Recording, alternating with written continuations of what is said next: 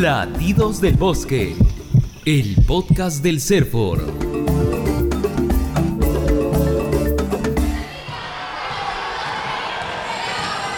En Pucallpa hay un grupo de estudiantes que vuelve a las aulas con una alegría particular. ¿A qué podrá deberse ese contento? Pues a la satisfacción que genera estudiar sobre carpetas hechas con tornillo, cachimbo, copaiba, guairuro, lagarto caspi y moena, entre otras maderas de su región. Las bondades que tiene un mobiliario escolar de, de madera está en función a su elaboración, ¿no? Tenemos como base la elaboración con madera seca al horno y los procesos constructivos están hechos en base a caja y espigas con precisión, respetando pues las, el expediente técnico que nos piden para la construcción de, estos productos. En los procesos eh, tenemos eh, colaboradores especializados y también no especializados. Entonces, cuando tenemos programas grandes, podemos dar eh, fuentes de trabajo a personas no especializadas, ¿no? Como son las líneas de lijado, de armado, donde trabajan indistintamente, ¿no? Varones y damas.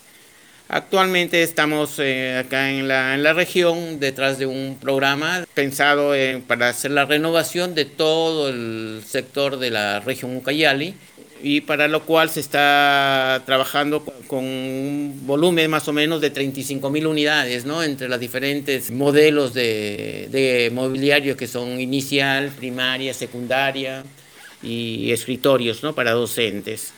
Mi nombre es Gary Alan Céspedes Sánchez, y soy gerente de la empresa IMD Solutions, SAC, y también somos socios fundadores de CRECETMU, que es la Cámara Regional de Segunda Transformación de la región de Ucayali. Entonces, no es poca la emoción que podrían experimentar los escolares a los que nos hemos referido al comienzo, si consideramos, además, que ellos conocerán de primera mano lo que muchos se han preguntado decenas de veces. ¿De dónde proviene la madera de los muebles que utilizamos? La madera proviene de bosques que crecen naturalmente o que son plantados. Lo que sí podemos garantizar es que en el Perú las empresas que extraen madera para elaborar distintos productos, incluido madera cerrada para el mercado nacional y exportación, lo hacen mediante una extracción selectiva, o sea, los concesionarios, en los bosques naturales, sacando solo árboles de especie de interés comercial, como lo conocemos la lupuna, el chihuahuaco, capirona, copaíba, entre otros, que tienen ya las condiciones para ser aprovechados. Esto se refiere a que solo sacan de 3 a 10 metros cúbicos como máximo por hectárea, es decir, uno o dos árboles por hectárea. Es lo único que, ellos están considerando que podemos encontrar hasta 100, en algunos casos 100 árboles por hectárea.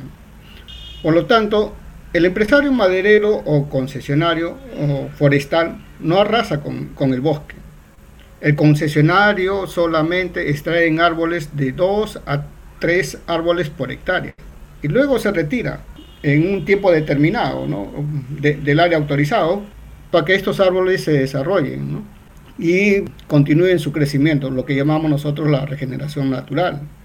Da lugar a garantizar una segunda rotación o segundo actividad de corta dentro de 20 o 30 años que regresarán en esa misma área.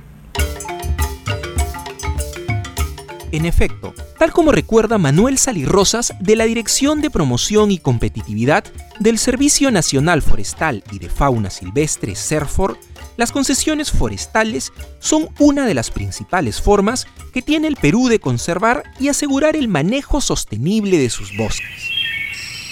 Recordemos, por ejemplo, que de las 74 millones de hectáreas de bosques que existen en el Perú, apenas se extrae madera de un 20% de bosques productivos, es decir, de concesiones forestales, comunidades nativas y predios privados, entre otros, en cumplimiento a lo establecido en el reglamento de la ley número 29763, Ley Forestal y de Fauna Silvestre. Pero volvamos al mobiliario escolar. Para obtener estas carpetas como producto final, debemos retroceder en la cadena productiva de la madera. Esta se inicia en el bosque con un grupo de árboles previamente seleccionados para su aprovechamiento.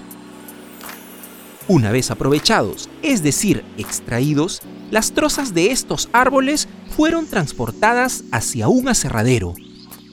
A ese proceso en la cadena productiva se le denomina transformación primaria. En sencillo, la transformación primaria vendría a ser lo primero que se hace de las trozas que son cortadas de los árboles, extraídos de los bosques naturales. Su objetivo es convertir a la madera extraída en materia prima, listas para ser empleadas en carpintería y en otros ámbitos de la industria maderera. Todo este proceso se controla y se documenta mediante un sistema de trazabilidad que garantizan el origen legal de la madera. Mi nombre es Manuel Francisco Salirrosa Vázquez, especialista forestal de la Dirección de Promoción y Competitividad del CERFOR. Para conocer un poco más de esta fase en la cadena productiva de la madera, dejemos que Roberto Saveri, empresario forestal representante del Grupo Alpi, un consorcio dedicado al aprovechamiento de la madera en la Amazonía peruana, nos explique cómo se trabaja en un aserradero. El sistema de acerrío es el primer proceso que nosotros tenemos. el tronco se pone sobre una, un soporte y desliza hacia una sierra sin fin, que es una, como si fuera un serrucho para pan, pero largo y siga caminando, y va cortando como si fuera una cortadora de fiambre o de, pan va cortando en tajada el tronco. Esa tajada después siguen teniendo los costados todavía no uniforme, pasa a un segundo proceso donde una sierra circular que son unos discos con diente permiten de poder cortar también lateralmente y transformar la figura de la madera que era redonda, que era cilíndrica, o semicilíndrica en tantas piezas rectangulares. Esta se define como primera transformación, primera transformación de lo que es la forma geométrica de la madera. Como escuchamos, en la cadena de valor de la madera, los centros de transformación primaria o aserraderos cumplen un rol protagónico. En ese sentido, el grupo maderero Alpi, que representa el señor Saveri, es solo un ejemplo del trabajo mancomunado que realiza el Estado peruano y la empresa privada con miras a lograr que la madera transformada en nuestro país sea de origen legal y provenga de áreas manejadas con técnicas de extracción respetuosas con el medio ambiente. Cuando se reciben en lo que es el aserradero y cuando se va haciendo el proceso, se va a hacer un seguimiento, un registro por la entidad del Estado que está encargada de esta verificación, que puede ser sea CERFOR o SINFOR, los gobiernos regionales, dependiendo de la instancia de cada uno, eh, entidades que están pendientes de la verificación y comprobación de la información que se entrega para poder asegurar que esta madera tenga un origen legal, renovable y confiable. Porque además la norma prevén que en esta área que ha sido concedida por el Estado se tiene que hacer un ciclo de aprovechamiento que tiene normalmente 20 años. ¿Qué quiere decir? Que cada año solamente se puede intervenir para poder eh, aprovechar los árboles un veinteavo, mientras los otros 19 se mantienen en conservación porque nadie puede ingresar y se mantiene todo el bosque como está, con la responsabilidad del concesionario que viene verificado anualmente. Precisemos entonces, la madera rolliza proveniente de los bosques peruanos es principalmente utilizada para la producción de madera aserrada y otros productos de la primera transformación, como parqué, triple, madera laminada, entre otros. Muy bien, ahora detengámonos en lo que se conoce como transformación secundaria o segunda transformación, que puede ser el siguiente eslabón de la cadena productiva de la madera. Así lo explica el ingeniero del CERFOR Manuel Salirrosas. Podemos indicar que la transformación secundaria está orientada al valor agregado que se le da a los productos forestales maderables. En ese sentido, podríamos mencionar que la transformación secundaria se inicia a partir de la materia prima, madera cerrada, predimensionada, así como de láminas. Después de este proceso, la madera es apta para su elaboración de productos de valor agregado como pisos machimbrados, puertas, muebles, utilitarios, con acabados de calidad que demandan los mercados. Los procesos constructivos, como muebles, casas, deben cumplir con normas técnicas peruanas del Instituto Nacional de Calidad, INACAL, así también como investigaciones que realizan en, la academia, entre otros. Cabe resaltar que las especies de madera a utilizar son seleccionadas en función a sus características técnicas, calidad, durabilidad, resistencias, entre otros. El ejemplo del mobiliario escolar que vimos al comienzo pertenece a esta fase de la cadena. Gary Céspedes Sánchez, socio fundador de la Cámara Regional de Segunda Transformación de la región Ucayali y gerente de la empresa IMD Solution, reitera por qué proyectos de este tipo son importantes deberíamos sentirnos privilegiados en tener este, mobiliarios de, madera, ya que en otros sitios ya no lo tienen, ¿no? Y nosotros teniéndolo a veces no, no le damos el, el, valor que tienen nuestros productos, ya que tenemos que pensar que también el producto forestal de la cual se hace el mobiliario escolar es una riqueza renovable. He ahí la, la importancia de tener nuestras carpetas. Al menos en las regiones amazónicas estamos con, con nuestras carpetas de madera y no tenemos ningún problema en, en el tema de, de la duración y durabilidad de estos productos. Y así como esta experiencia en nuestra Amazonía, existen otros casos como el de Villa El Salvador al sur de Lima, donde todo el año podemos ver lo que son capaces de hacer nuestros carpinteros y ebanistas. ¿Quién mejor que Darcy Laclot Hart, director del Centro de Innovación Productiva y Transferencia Tecnológica CITE Pucallpa del Instituto Tecnológico de la Producción, un órgano adscrito al Ministerio de la Producción, para explicar el gran potencial que tiene la madera peruana en el mercado interno?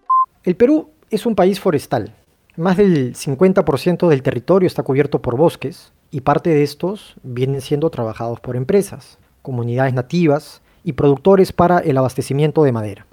Además, tenemos un gran potencial para la reforestación en sierra y selva, especialmente en áreas degradadas o de baja productividad. Todo ello contribuye a poner en valor estos bosques, lo que permite su conservación productiva, generando cientos de puestos de trabajo con un gran impacto en la economía regional. Es así que en los Centros de Innovación Productiva y Transferencia Tecnológica, CITE, tenemos por objeto contribuir con la mejora de la productividad y competitividad de las empresas y sectores productivos a través de actividades como capacitación, transferencia tecnológica, investigación, desarrollo e innovación, entre otras. En este contexto, cabe mencionar que el principal comprador de madera es el Estado. Un claro ejemplo es el de mobiliario escolar, en especial en esta coyuntura de regreso a clases, donde desde ya se están haciendo las gestiones para poder cubrir la carencia de infraestructura escolar en diversos colegios de nuestro país. Y qué mejor que con un material durable y ecológico como nuestra madera peruana. Son muchas las especies de madera utilizadas en la elaboración de productos de transformación secundaria. Entre esas especies están el almendro, la copaiba, el alcanfor, el ispingo o el cachimbo, materias que por su versatilidad, durabilidad y condición sostenible, entre otras bondades, son usadas en el sector construcción para la fabricación de muebles, partes y piezas, pero también como elementos decorativos y complementarios. Ahora bien, en un país donde el aporte del sector forestal a la economía peruana alcanza el 1.4% del Producto Bruto Interno, la transformación de la madera en sus distintas etapas es una inmejorable fuente de trabajo que fortalece la economía de más de un millón de peruanos. El sector forestal maderero permiten poder dar trabajo a mucha gente, sea en la parte del bosque, sea en la parte de la industria. En la industria primaria estamos hablando que con una semana de trabajo ya recibe la experiencia suficiente para hacer cualquier tipo de trabajo dentro de la línea de producción de primera transformación. Consideramos que es un sector importante de la Amazonía porque mm, en Ucayali es la que en este momento, en los últimos años, ha tenido la mayor cantidad de puestos de trabajo como industria forestal madera y también la que ha dado mayor contribución social a los trabajadores que con experiencia mínima pueden encontrar un puesto de trabajo. Mi nombre es Roberto Saveri, soy empresario de madera desde hace 30 años, 24 aquí en la región de Ucayali. Por su parte, el especialista forestal Manuel Salirrosas reitera que la labor del CERFOR también es la de dotar de mejores oportunidades a empresarios y emprendedores que apuesten por producir bienes de valor agregado dentro de la cadena de la madera. En ese sentido, es importante resaltar el convenio que tiene el CERFOR con las universidades o institutos de educación superior para impulsar la investigación en toda la cadena productiva de la madera, donde participan los futuros profesionales en manejo forestal e industria, mediante las tesis eh, profesional y maestría. Asimismo, la colaboración del Instituto Nacional de Innovación Agraria, el Instituto de Investigación de la Amazonía Peruana, y produce también importante institución. Mediante la articulación con estas instituciones se fortalecerá la actividad productiva y la calidad de los productos. Además, es importante subrayar que el Estado brinda apoyo a los empresarios mediante las compras públicas que lidera Perú Compras del Ministerio de Economía y Finanzas, que demanda un promedio de 50 millones anuales en productos de madera, como son las parihuelas, postes, mobiliarios, pisos e infraestructura, entre otros. Como hemos escuchado, la transformación es una etapa importante de la cadena productiva de la madera, que amerita innovación y donde los insumos se convierten en piezas y elementos de gran valor, por lo que debe garantizarse que procedan de bosques amazónicos manejados y en equilibrio con los componentes económicos, sociales y ambientales. La madera es uno de los materiales naturales con mayor crecimiento en los últimos años y de gran proyección a futuro. Sin duda, este recurso es uno de los mayores capitales naturales del Perú, que convierte al sector forestal en un potencial motor de desarrollo para la actual y las futuras generaciones.